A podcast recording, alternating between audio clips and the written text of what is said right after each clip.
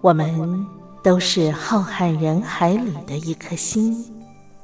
各自谱写生命的悲欢旋律。天上每颗星唱着一首歌，是我，是你，我亲爱的兄弟姐妹，你在哪里？亲爱的兄弟姐妹，你在哪里？茉莉邀请您一同听心灵在唱歌，让我们更加靠近。微微笑的星星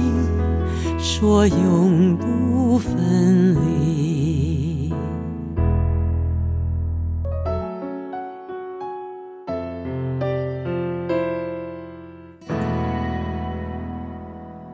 听心灵在唱歌的好朋友，我是茉莉，在台北问候您。今天呢，节目一开始，茉莉邀请我们先来分享中华民国前监察院长王建轩先生他的生活智慧。来，我们一块来听王建轩说故事。王建轩说故事。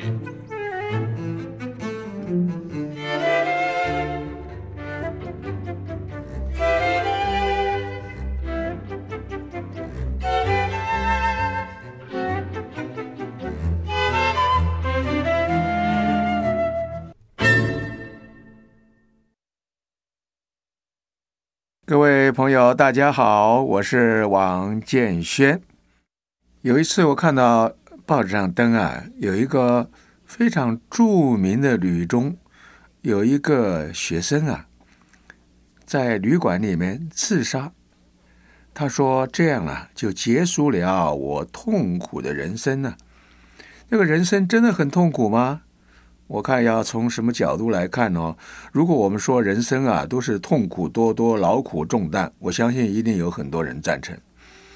但是如果我说人生处处有欢乐，恐怕也有不少人赞成哦。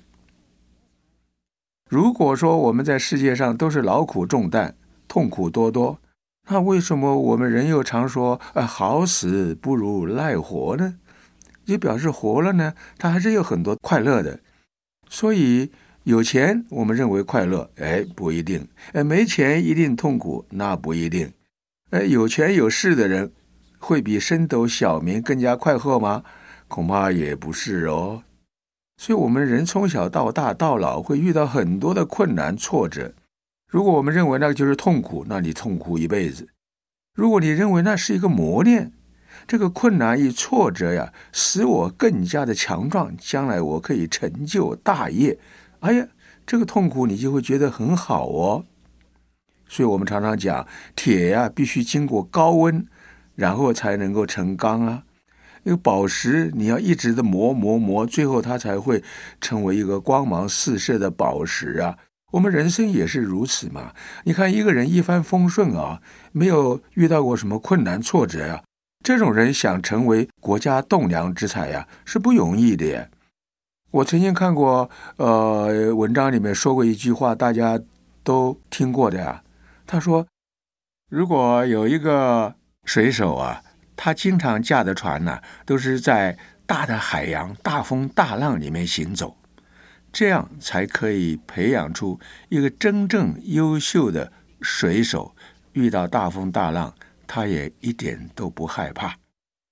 所以，我们中国的孟子说呀：“故天将降大任于斯人也，必先苦其心志，劳其筋骨，饿其体肤，空乏其身，行拂乱其所为。所以动心忍性，增益其所不能呐、啊。”孟子讲的这个话非常有道理，大家都会背啊。但是你仔细把它再翻出来看一看，他说“天将降大任于那个人”的话，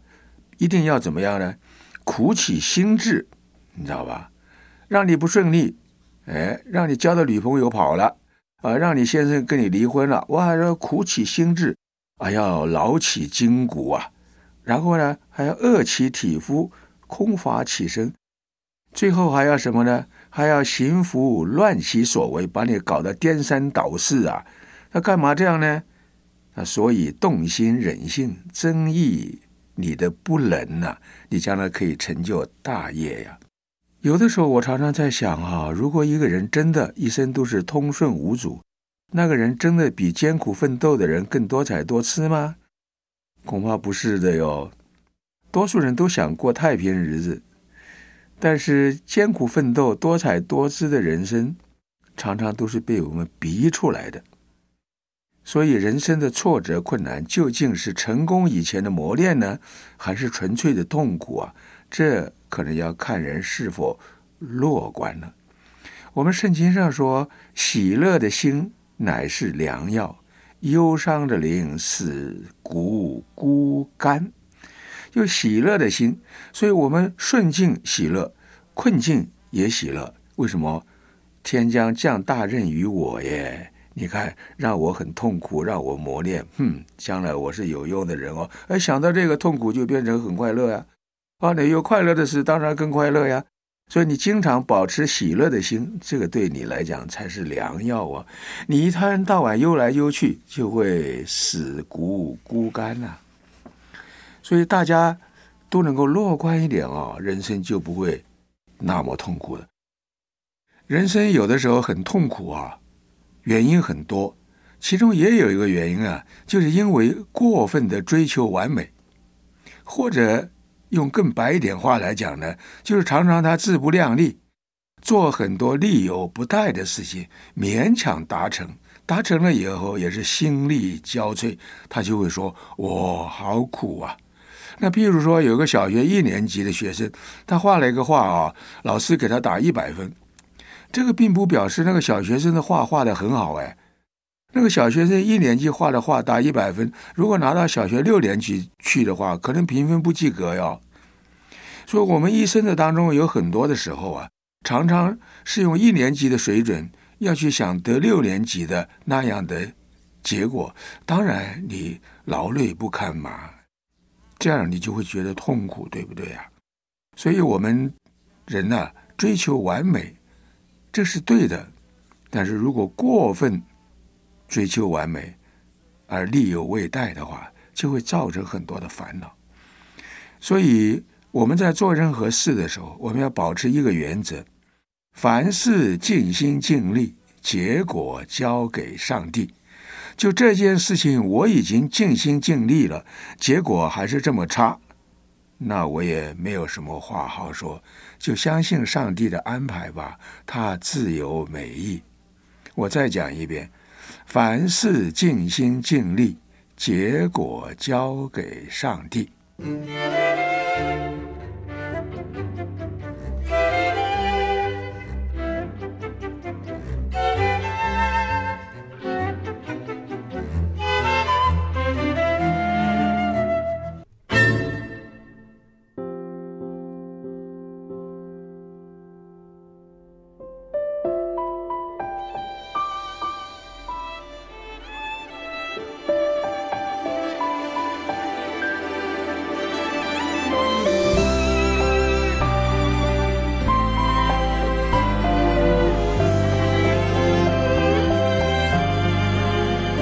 忘了那些刻薄的批评，他们不了解很多事情。重要的是自己能够确定，保有纯净的勇气，坦然的心。记得那些温暖的心情，未来像一部公路电影。如果风沙扬起，滴落泪滴，抓紧憧憬和回忆，继续旅行。我看见的世界，永远有蓝天，有从约定里滋长的玫瑰。就算有误解，有争辩，回头还是渴望牵手分享一切。我看见的世界，永远有草原，有你最像是天使的画面。纵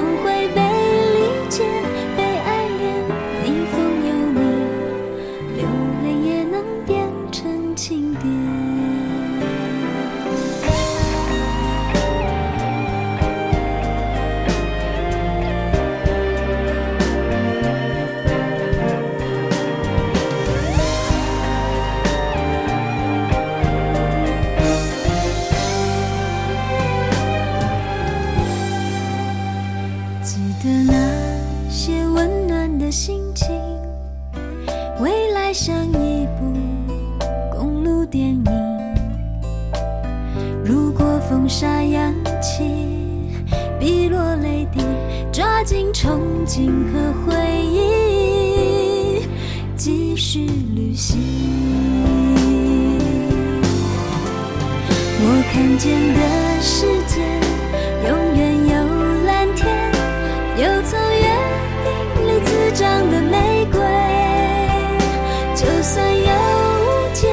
有争辩，回头还是渴望牵手分享一切。我看见的世界，永远有草原，有你最像是天使的画面，总会被理解，被爱恋。逆风有你，流泪也能变成晴天。感谢和你拥有命运的重叠，有了牵绊，人生才有了终点。什么落叶，哪有飘雪？我只看到闪着光的每个纪念。我看见的世界，永远有蓝天，有从约定里滋长的玫瑰。就算有误解，有争辩，回头还是渴望牵手分享一切。我看见的世界，永远有草原，有你最像是天使的画面，总会被理解，被爱恋。逆风有你，流泪也能变成晴天，流泪也能变成晴天。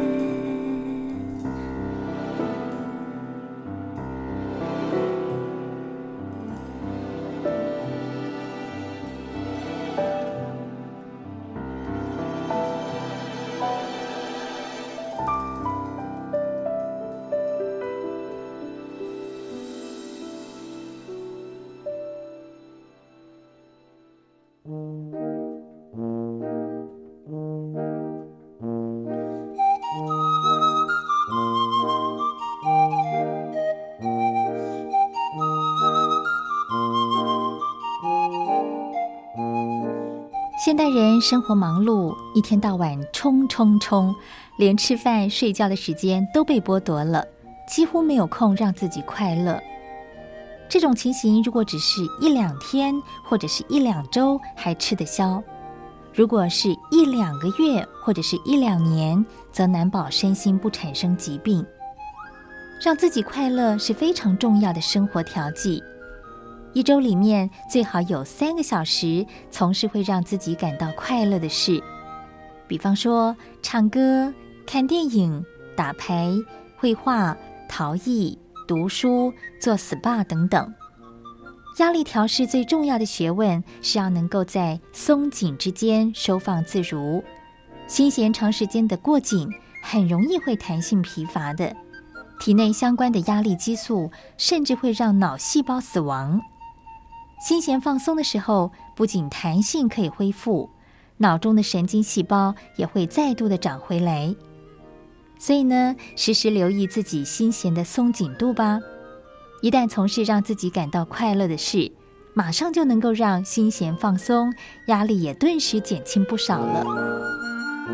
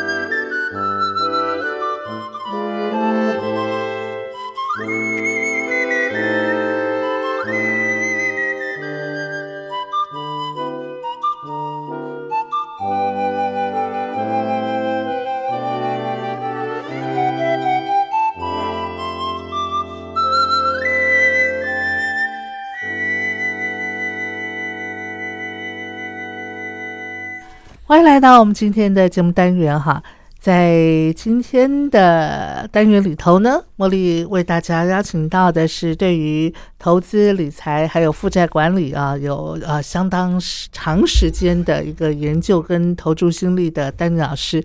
呃，我们之前呢也请过丹老师哦来跟大家分享一些投资理财还有负债管理方面的一些专业书籍哈，提供大家呢在自己的一个生活当中，不管你是要投资，或者是你对于你的一些呃负债啊、呃、该怎么样啊来做一个管理呢？呃，丹老师都会呃就他所介绍的这些书籍啊、呃也许可以提供你呃非常好的啊、一些理念啊、那么也许呢就醍醐灌顶啊，你就有一个非常清晰的一个概念了。今天呢，茉莉再次的邀请他来跟大家介绍好书，让我们先欢迎他，丹老师好。哎，主持人好，各位听众大家好。那今天丹老师你要为我们介绍哪一本书？呃，这本书是，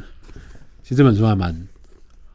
还蛮有趣的，因是为它的中文叫做《从零开始打造财务自由的致富系统》，从零开始啊从零，开始对，打造财务自由的致富系统。致富系统。好哦，，那这本书的英文叫做《I will teach you to be rich》，就是我会教教你你怎么样变有钱。对变富有。嗯对，可是呢，嗯，这本书的一刚开始的，它真正的副标是如何让你在六周内改变你的财务状态，六周啊，嗯六周就可以了。六周就可以。然后，其实这里面有提到几个关键的议题，它嗯每一周都有每一周的议题在。嗯嗯嗯，那这六周，其实我有试，虽然这是一本新书，嗯但我有练习一下，嗯嗯，我个人觉得还蛮有趣的。是嗯在丹尼老师介绍这本书之前呢，我想另外请教丹尼老师一个问题哈，是，这有点题外话。不会但老师现在在坊间呐、哈，呃，书局啊，什么什么的，那个、那个、那个，呃，卖书的，不管是电子书或是纸本书哈，是像这种财呃财富呃理财啦、致富啦哈，这种书籍应该很多很多，对不对？没错，而且我相信。呃，大部分的书你应该都看过，因为你对这方面是相当的投入哈，哦，对对，而且也很感兴趣嘛，对不对？哈，对对。那老师，你觉得这么多的书，真正能够对读者有帮助的，嗯，有多少？还是说，其实每本书基本上都对读者会有帮助的？还是说，你看了那么多书，你觉得其实，哎呀，我觉得就是那个，就是一个搜搜嘛，这样子。其实呃，我觉得啊，大部分来的人，就是来这个世上的人都没有负债。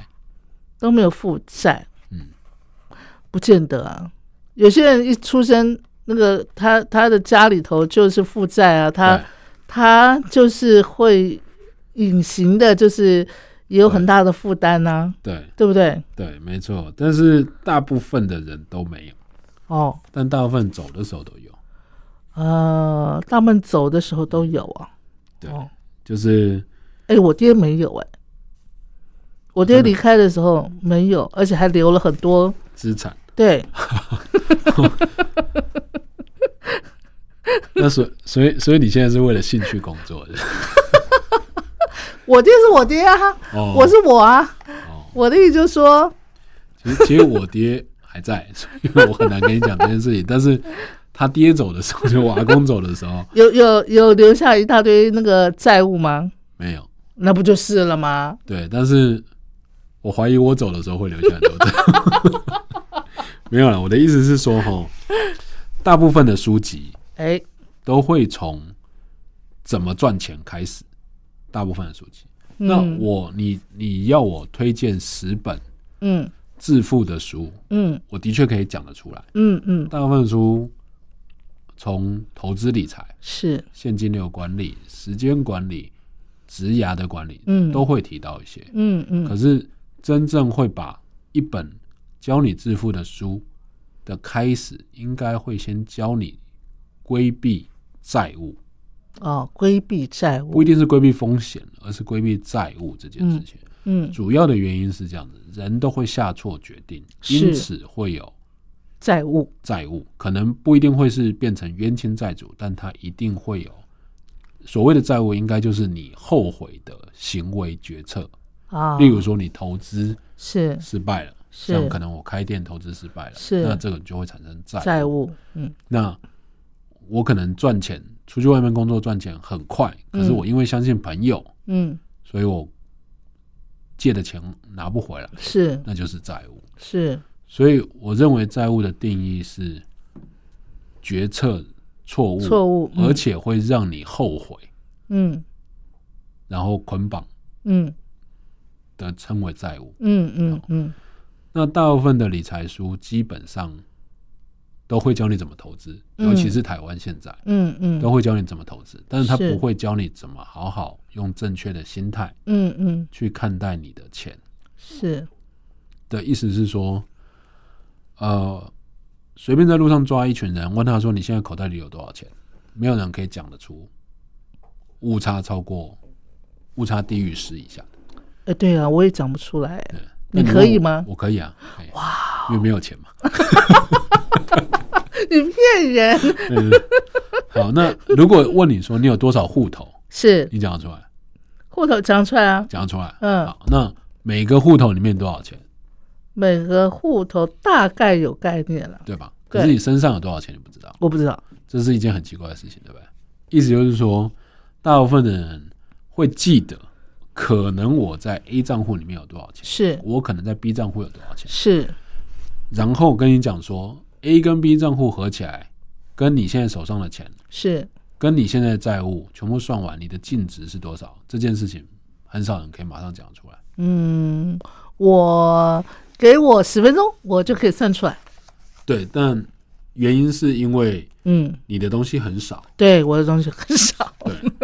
是吗？我是的我的意思是这是是一个问句，就是对对对，所以所以你的东西很少。是是，好，那就代表着大部分的人在处理债务上面是复杂的。嗯就例如说，我现在我我在看股票的时候，嗯有一百只股票，就是台湾股票很多，嗯，美国股票也很多，是可是你只会挑你自己有兴趣的，跟你擅长的，没错，对吧？对可是你还是会想要知道有没有其他可能性。对啊，对，当然那这本书里面通常都跟你讲说，没有其他可能性。没有其他可能。不是叫你不去理解这些东西，是而是大部分你要先从自己开始。例如说，你有负债，嗯你知道你负债多少钱，你知道，可是你不知道你多久会还完，啊然哈，后哦你不知道你什么时候还。是举例，例如说，啊，你有个三十万的负债，嗯哼然后你十五年会还完，嗯可是你真正还的金额是四十七万，以十五年来说，你还了四十七万，是那你不愿意提早还，嗯因为你觉得我每个月还两千就好了，我就不愿对意，压力没有那么大。对，可是你有很多个三十万，嗯那就要换个方式做。哦，这样就要换个方式做对。嗯所以大部分的人对于怎么赚钱非常热衷，但对于怎么整理钱，就是例如说你的账，像我以前的账户有二十几个，哦二十哟几个银行账户，哎呀，您是大户啊！不是就是一直换工作， 所以一直换工作，你就有一直不同的嗯，户头。户头对那光是把那些不要的户头全部清掉，是大概也清掉三四万块。哦哦，那这三四万块，当时的状态是直接拿去买股票，嗯嗯买了之后呢，我就没有管它了。嗯嗯那那只股票呢，就是中华电信，嗯嗯，太好了！现在问你啊没有没有，但过两年就卖掉 了。那那个时候其实没有卖。啊，好，那可是如果你叫我再重新回到那地方，我刚才讲不要买中华电信，买台积中电油啊、啊嗯中 钢、对，没有。所以大部分的理财的书，从不讲负债这件事情，你就可以不用看了。哦，不讲负债管理，只讲投资这件事情就不用看了，因为大部分哦你会想要看理财的书、致富的书，通常都不是因为你很有钱，嗯，是因为嗯你想要有钱。对嗯呀，对呀，那不管你现在手上有多少钱，你一定觉得你不够有嗯钱，所以你才要想要做这件是事。是，那所以就代表着你有闲钱，你有负债，这是一种；你没有闲钱，嗯你有负债，嗯这是一种；是你有闲钱，你没有负债，但这种人很少。对，你有对闲钱的，一定有负债。嗯嗯，所以他没是在错讲说，美，因为这这本书是一个印度人，哦，美国的印度人，所以哦他写起来的时候是，他爸爸是第一代的印度人，是就是去美国第一代印度人，是然后每天都是省吃俭用，起早赶晚的这对样，对对，嗯这个因为美国的印度人跟美国的中国人是一样的意思，嗯嗯，第一，勤奋诶、吝啬、啊，吝啬节俭啊，节啊，俭，节俭，嗯，然后勤奋吧，对勤奋，嗯，嗯，嗯然后不该花的不花，不花，可是呢该花的也也要不，花，啊也不 花，哦所以就变吝啬。那他在讲说，这本书在讲说，你如何不要影响自己的生活，是不要浪费，嗯有意识的消费，是，然后存钱，嗯嗯，然后自动化你的财务。是所以这整本书的重点就只有，呃，跟巴比伦、嗯跟塔木德他们讲的一样，哦，百分之二十拿出来，嗯哼，可是呢，其他的书叫你百分之二十存起来，嗯嗯百分之二十，塔木德是这样子，除以五，嗯。你有一百块钱除以五，嗯，塔木德，我们来跟听众朋友说一下背景啊，他是那个犹太人的嗯对，啊致一富本圣经致富圣经哈，嗯哼哼，那巴比伦的呢，跟那个塔木德的差不多，嗯，好，都叫你存二十趴，存二十存八二，十趴，至少要存十趴啦，是最多可以存二十趴。塔木德也是这样嘛，塔木德是除以五，就是给自己哦生活消费二十，哦，投资二呃储蓄二十，是投资二十，是，然后捐赠二十，呃，捐赠，所以他捐赠给那个上帝是吧？呃，对，或是需要的人，呃，需捐要的赠二人十。是，然后第三个就是呃，最最后后一一个个，嗯最后一个就是你嗯，其他临时要做的准备金。哦，这样 OK，子准备金，嗯嗯，那巴比伦是这样，百分之十要存，你最多存到百分之二十，剩下百分之八十随便你花，哦，好但你一定好要存，这样嗯嗯，那巴比伦呃，相对来讲比较和善，有没有？宽宽松 一点对对啊对，那个心理压力没这么大。对对对啊，嗯哼。那我们聊到这儿呢，我想啊，我们先休息一下哈，听首好听的乐曲，待会儿呢，我们再继续的请教丹尼老师。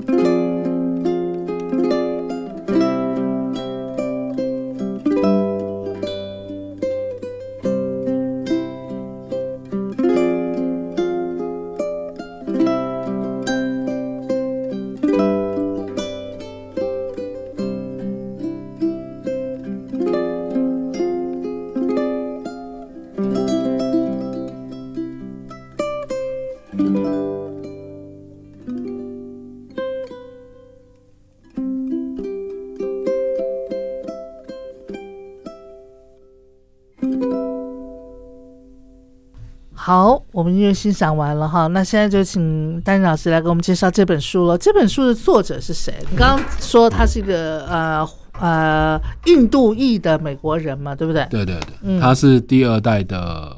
呃印移度民裔啊，呃移民印度哈，移民，对他名字叫什么？ 他的名字叫做，呃这名字真的很难念呃，拉米特赛提。好好好好，对，这已经是缩写了，要不对然印度人的名字超级长很。长哈，拉米特赛提。好，那他是这样子，他在网络上讲这些事情的时候呢，嗯嗯他讲的跟另外一个叫做 David Resme 讲的不大一样。David Resme 讲的是说，如果你你说他在网络上讲这些事情，他曾经已经在网络上跟大家分享过他的一些概念，对是不是？这已经是哦他十年前的是的那本书，嗯然后现嗯嗯在再版。是，那 David Resme 是非常有名的理财广播节目主持人，嗯嗯嗯那他都在每天都有人打电话过去跟他讲说他的债务有多糟啊，他的他的财务状况有多糟。嗯美国是这样的，你只要有债务，是你的财务状况基本上都是不好的。哦好那可是美国又叫你要，银行都会叫你要。办卡嘛，对啊是不是刷你看卡什么都刷我卡，都不是美国人了，我都可以办一张信用卡，在台湾这是非常不可能的事情。嗯可是在国外，我可以在一年之内从五百块钱美金变成五万块钱美金哦，的额度，嗯原嗯因是因为我一直付钱，哦，这是嗯当年的状态。是那他在这本书里面有提到的内容，第一个是以信用卡为主，所以嗯他说信用卡一定要挑大的信用卡。是可是 David Resume 是挑小的信用卡，对，嗯意思就是说，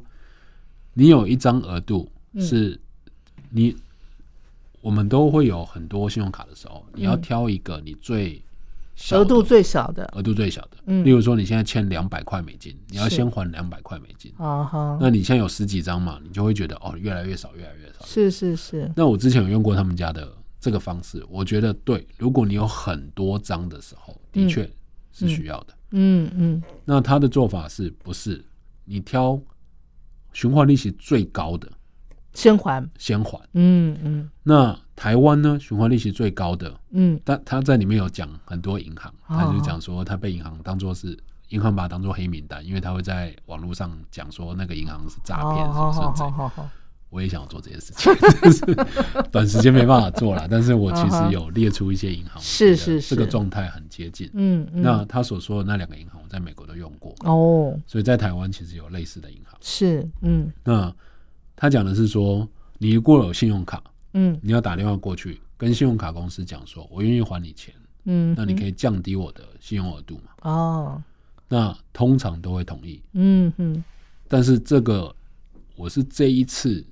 在练习的时候是，用这个方式来练，我觉得还蛮有效的。所以你就打电话去银行是不是？我就打电话给我信用卡公司，是，我说不好意思，那个我们这个最低应缴金额，我嗯可不可以加、加码？嗯嗯那你可以降低我的利率嘛？他说只要你先付一笔钱，我就降低你利率。哦，嗯哼哼，那我的卡额度没有很高，给大家参考，我的额度以前是六百万，嗯我现在嗯只有三万块，哦哟，怎么差这么多啊？ 因为我自己不小心把它剪卡了。啊，我自己剪卡，然后我还跟他讲说，我把它剪卡了，嗯然后就不理他。结果后来发现没有，好，因为有个剪卡记录，所以我的信用卡的额度是重新再来算。是，好，那这三万块里面呢，我就跟他讲说，因为我是新用户，是然后每个月都缴嗯最低应缴金额，嗯我想要减少这状态。嗯可是呢，听说台湾最高是十五趴，嗯我说对对对，十五趴没有错，所以你的是十五趴。我嗯就说那我可以降嘛？他说如果你先付三分之一，我就愿意让你降。哦，嗯，那所以我就从原本的十五趴降到十二趴。是，对，就那就是说你要必须要先跟那个信用卡公司先呃来呃磋商这件事嘛对，对哈对，，嗯那嗯所嗯以同样的，不管是信用卡还是你的债务，是都是这样子。嗯是，你有信贷，你有信用卡，嗯打电话跟他讲说，我想要调整，他是们一定说不行。是，那这本书里面会跟你讲说说法怎么说，哦，原因是因为信用卡的公司或是银行，他们很怕掉客人，呃，对对对，所以你只要跟他说我要换，嗯，嗯或者是说你如果不让我还，嗯不让我做这件事情，那我转到别的地方对你来说也没有帮助，对对，因为我们的平均的移转成本嗯就是取银行的客户取得成本是是一万五千块，哦吼，所以假设你付了一点钱，嗯那你留在那里，嗯它的移转成本就不会是一万五千块，嗯对吧？就是我调客人的，我对我培养一个客人，我银行要花一万五千块，是那你让我跑走，就代表着你损失了，啊你损失了15,000块块，对至少这样对子。对那所以他在这本书里面讲六周的东西嗯，哼都是先从债务先开始。是我们先讲第一周，他就是请你先掌握你信用卡嗯哼多少钱、多少张、多少利息、多久可以还完，是用你的薪水嗯来判定。嗯哼第二件事情，把你所有债务列出来，嗯哼多少利率。多少年可以还完？嗯然后你现在已经还了多少钱？是然后他让你去计算说，他教你怎么计嗯算，但就很简单的计算，计算说为什么你欠三十万，可是你却还了四十七万。嗯嗯那假设如果你提早还，你可以变成什么样子？哦，他你就这可以边不用还到四十七万，对对对。嗯嗯，那所以嗯我也用这种方式，我打电话给我的信贷的银行，是台新银行，我跟他说我要还，嗯他就说不可能，因为你有迟缴的状态，哦所以不让你做这件事情。我说那这样子好了，我先还三分之一不到。嗯，嗯那举例三十万的三分之一是九万块，好好对吗？三分之一九嗯万块。他说你只要愿意还那三分之一，嗯我就愿意让你下降。哦，我是说我一次还是还本金哦，不是嗯还利息。是他说你如果可以这样做，那我就去跟主管讲。嗯嗯我说好，嗯要不然就是叫你的主管来听电话。是是，哦然后大概过差不多五分钟之后，他打电话给我，嗯就是哼他主管打电话过来。啊说，哎、不好意思，我们要确定看到那个钱，我们才可以同意这件事情。嗯我说，那如果你看到这钱，然后你不同意，嗯就是你你反悔怎么办？嗯对他说我们都有录音，所以你可以告我们。是是我说，哦，好好好，嗯那我就去想办法做这件事。是但是过去七年我都没有做这件事情，哦，所以过去七年其实多付了，多缴了很多钱，对对，嗯就是我的本金是三十，嗯我利息大概缴了快十二万，哇，然后但本金少嗯嗯，就是我缴了六千块、六万块钱的本嗯金，却付了十二万的 利息，是啊，对，真的很高，嗯很奇怪。对对然后对。我跟他们要资料，他们也不一定会给。所以，丹老师，其实你你刚刚跟我们讲的这一点呢、我相信对很多呃收音机旁呃，尤其是有卡债的朋友来嗯讲，是一个很重要的讯息。呃，多去打电话跟他们讲，嗯，但不用嗯就是抱怨啊什么之类的。嗯嗯然后另外一点就是，他对信用卡的这方面啊，他跟我当时抱持的概念是一样的，嗯就是用现金回馈或是点数回馈。嗯你知道怎么善用信用卡，你就不会被信用卡操控，这是心态的问题。 ，OK，也就是说，如果今天像我的信用卡是现金回馈，是可是我的信用卡不一定是我的消费，有哦可能是帮别人刷的，是，有可能是别人刷完之后，例如说他愿意给我现金，嗯然哼，后你去刷我，我去刷卡。对对，嗯那当然可以换很多东西，可嗯是因为我一直觉得换点数这件事情很不划算，嗯所以我都要求是现哦现金回馈那我现在的是一点，我记得好像是一点二还是一点五，嗯，也就是说我刷一百块会有一块五进来。哦，那三万块就会有四百四百五，那如果你的信用卡要现金回馈的话，也是要去跟信用卡公司讲才可以。没有，它就是有一款是专门否现金回馈。哦像联邦之前，我一刚开始做联，就是拿联邦的时候，它是两趴，嗯哼，现在当然不到，现在大概是百分之一，嗯，嗯好像是。哦，OK，嗯哼，但像你们有良好记录的，其实现金回馈的卡片对你们来说，就是它其实也不会退你钱的，嗯它就是把嗯你这次的消费，嗯。下一次把它扣抵掉。扣扣抵掉，嗯，但我对觉得它很及时，对啊对，这样蛮好的、啊，对啊，嗯因为我换不出东西来。是对是。好，那这本书还有其他的一些要可以分享给听众朋友的吗？嗯呃，它第二周就是教你怎么去开立银行账户，正确的银行账户哦，这什么意思？的意思就是说，呃，因为它要求的是自动理财系统，嗯自动理财系统意思就是说，例如像我们通常会说，哎，我这个银行转账要不要钱？嗯几个转账不用钱的。嗯嗯嗯，他说尽量减少，因为在美国跟在台湾嗯，都会有遇到那种银行不管做什么事情都要付他钱的，对啊，转账要钱之外，是然后提款，嗯对对，不同不同的那个那个呃银行就要对付那个费用嘛，那有一些是数位账户，数嗯位账户是可以不用钱的。是是，那他就是意思就是说，你找出那些你觉得嗯，啊、呃符合你需求的嗯银行，，嗯然后把你的收入，嗯就是下一周嗯要做的事情，就是开一个退休账户。这跟一般的理财书不大一样。哦你一般的理财书是叫你不要相信政府，哦好，但是他就会说叫你相信政府的退休账户，就是我们的劳退基金、嗯啊、嗯国嗯，民基金这样。是，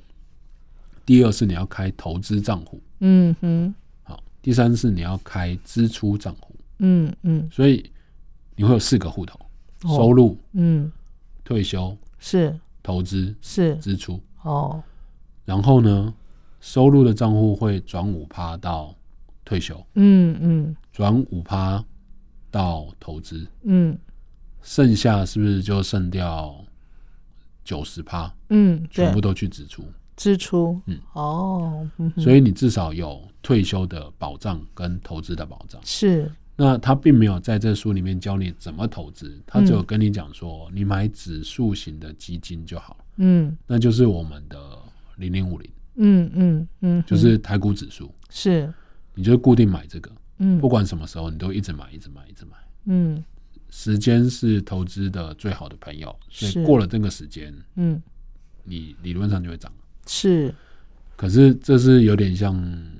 懒人投资法，嗯嗯嗯但他的意思是说，至少它是一个基本盘。是，它不会影响到你的其他的不良行为，嗯导致你的债务越来越严重。哦，这件事情的投资，因为像例如说，房产的投资有风险，嗯哼，股票投资有风险，基金他非常不喜欢推荐基金，因为他觉得基金是一群银行集体诈骗的哦的 的的的一个组织，对。他说，因为他例如说你你有那个嗯，就可以做这件事情。是是，所以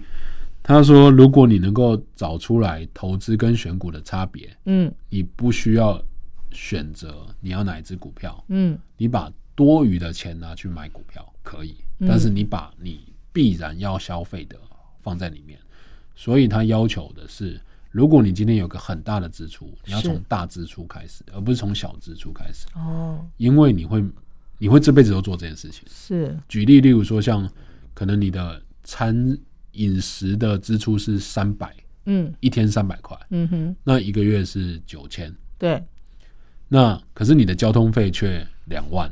嗯那你应该先从两万开始。哦，嗯而哼不是把那三百块里面变两百八、两百七、两百六哦，，不是你应该先来检讨那两万，对对对然后看要怎么样做调整，是不对嗯是？哦，所以他说先挑大的，跟是 David Resume 讲的东西不一样。嗯可是呢，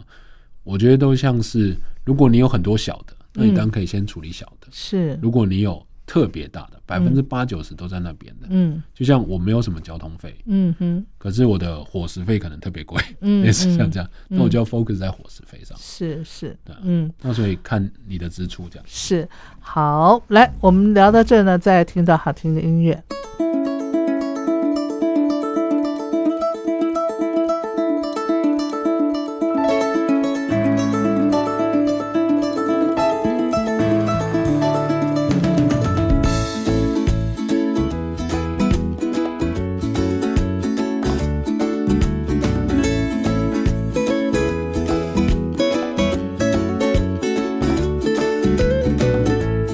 eating out one day.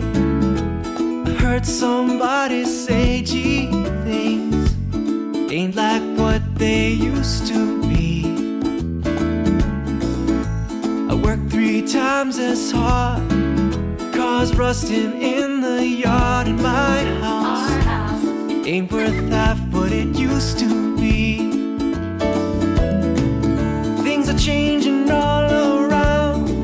The market's up and market's down.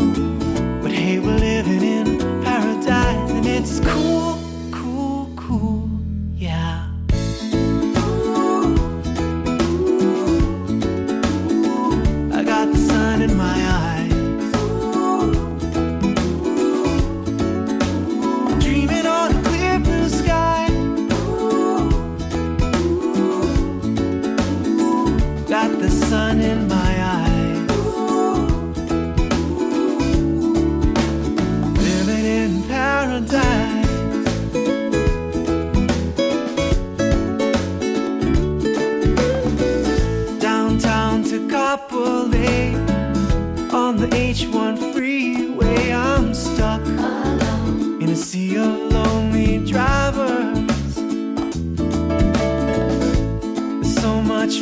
in the sea. Why then is there only me? I wish would share this ride with me. Then I'd be in the carpool lane, cruising by with the radio playing. The sun is out and I'm just along for the ride. Just along yeah.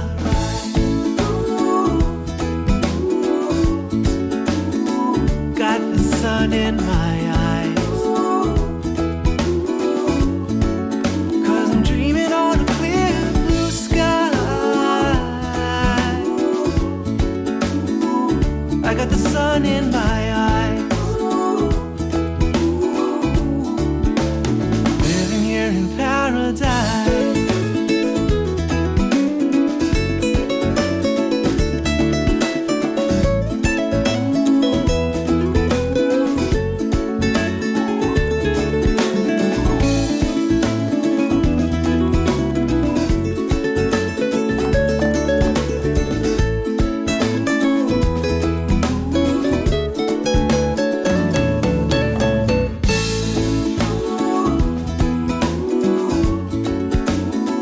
got the sun in my eyes. Gonna be dreaming of a clear blue sky. Whoa, such a clear blue sky.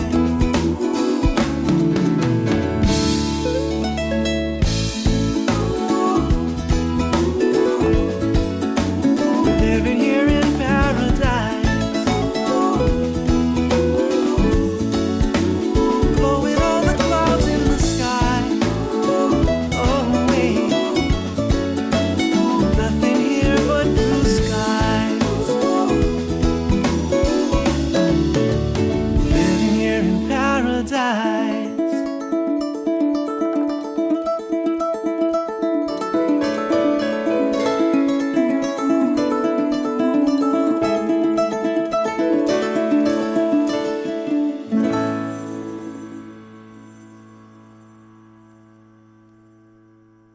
OK，我们呃今天呢，请到丹妮老师来跟大家介绍一本呃怎么样管理管理自己的呃债务的啊、一本书籍哈。那么这本书的作者呢是一位印度裔的美国人啊。那嗯，这本书可以请丹妮老师书名再为听众朋友介绍一下，《它叫做《从零开始打造财务自由的致富系统》。致富系统》哈所。以嗯这本书强调的是，哦，对不起，作者的名称叫做拉米特赛提，嗯，赛提先生，对嗯嗯哼，那是采石文化出的。这本书其实，呃，以一一句话来说，嗯财富的累积不在于你赚多少钱，嗯而是你有没有办法让你的财富自动化。这个地方可以帮我们再深入的来阐述一下，然后举例让我们比较清楚嘛？所谓的自动化，就像是大家都知道被动式收入，对不对？对啊，那主动式收入就是你要花人、时间、你的对啊，体力就比方，说我工作啊，对对对不对？嗯嗯，那被动式收入的意思是，可能它会分投，资啊，诶、不一定。例如不一说，定啊你每天都看盘，你看了八个小时，是那，其实跟你工作没什么两样，哎，也是哈。对啊那什么叫做被动式收入？就是你只投一次，然后你不管它，但它每个月会给你。所以，台积电的股利就是，哦，台积电的股息就是，是，但是你买卖台积电就不是。嗯嗯嗯嗯，所以假设如果你今天买一次卖一次，中间不管它，但你可以每你十年前买一次，十嗯年后卖一次，但你每一年都可以收到钱，是那个就是被动式收入，哦，那就是自动化。可是呢，呃，那是被动式收入，但不一定会变成自动化。嗯自动化的意思是说，自动买、自动卖、自动收钱，那哦种才会是自动化。那目前有什么样的工具是可以让我们自动买、自动卖又自动收钱的？啊，你说股票投资吗？是没有，没有，之前有一个叫做智能投资，但这个智能投资目前的技术还没有到这么的完善。是那他这本书里面提到的是说，你有固定收入，嗯那你固定收入跟你不固定的收入都能够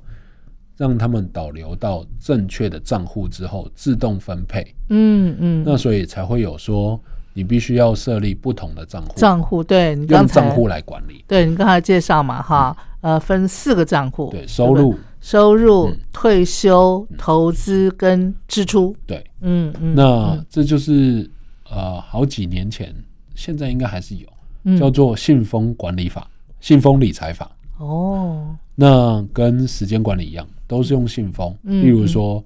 你今天你就是分三百块钱到食物，你每天都放那三百块。就所以你准备四个信封，对是不是？嗯嗯，如果你来不及开账户，或是你嗯嗯不知道怎么开账户，是，先从信封先开始。好好，那你预期你每个月都是三百块钱，每一天都三百块，嗯那嗯，你就是每天都放三百块，或是是一次放九千块。是如果到第二十天你九千块都吃完，那你就不能再吃东 西，